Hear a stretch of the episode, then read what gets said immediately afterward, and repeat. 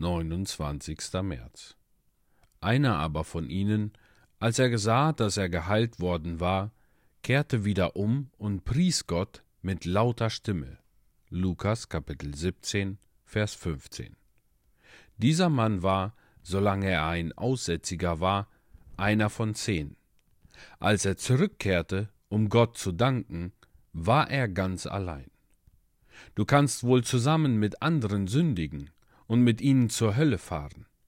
Wenn du aber zu Jesus kommen willst, musst du ganz allein kommen. Wenn du gerettet bist, so wird es dir auch eine Freude sein, ein Solo der Dankbarkeit zu singen. Dieser Mann verlässt die Gesellschaft der übrigen neun und kommt zum Herrn Jesus.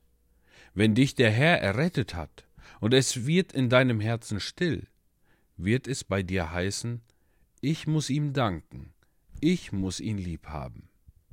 Du wirst dich weder durch die Kälte der neun alten Genossen noch durch die Kälte der Gemeindeglieder zurückhalten lassen.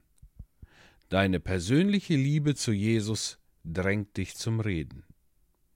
Als nächstes sehen wir die Pünktlichkeit dieses Mannes. Er muss sofort zurückgekommen sein, denn wie ich denke, hat sich der Heiland nicht lange an diesem Ort aufgehalten. Der Mann kam bald zurück, und wer gerettet ist, wird nicht lange warten, Gott seinen Dank auszusprechen. Man pflegt zwar zu sagen, die zweiten Gedanken seien die besten, das ist aber nicht der Fall, wenn das Herz voll Liebe zu Jesus Christus ist. Folge deinem ersten Gedanken, warte nicht auf den zweiten, damit nicht die erste Flamme der Anbetung von dem zweiten verzehrt werde. Mit wahrer Dankbarkeit ist Demut verbunden. Dieser Mann fiel auf sein Gesicht, Jesu zu Füßen. Ich bin nichts Herr, scheint er zu sagen, und deshalb fällt er auf sein Angesicht. Ich möchte auch noch darauf aufmerksam machen, dass sich dieser Mann nicht schlecht über andere äußert. Als der Heiland fragt, wo sind die neun, schwieg er. Mit keinem Wort kritisiert er die übrigen Männer.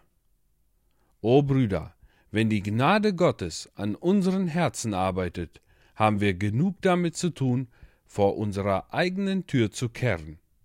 Wenn ich nur mein Dankopfer darbringen darf, werde ich nicht daran denken, andere der Undankbarkeit zu beschuldigen.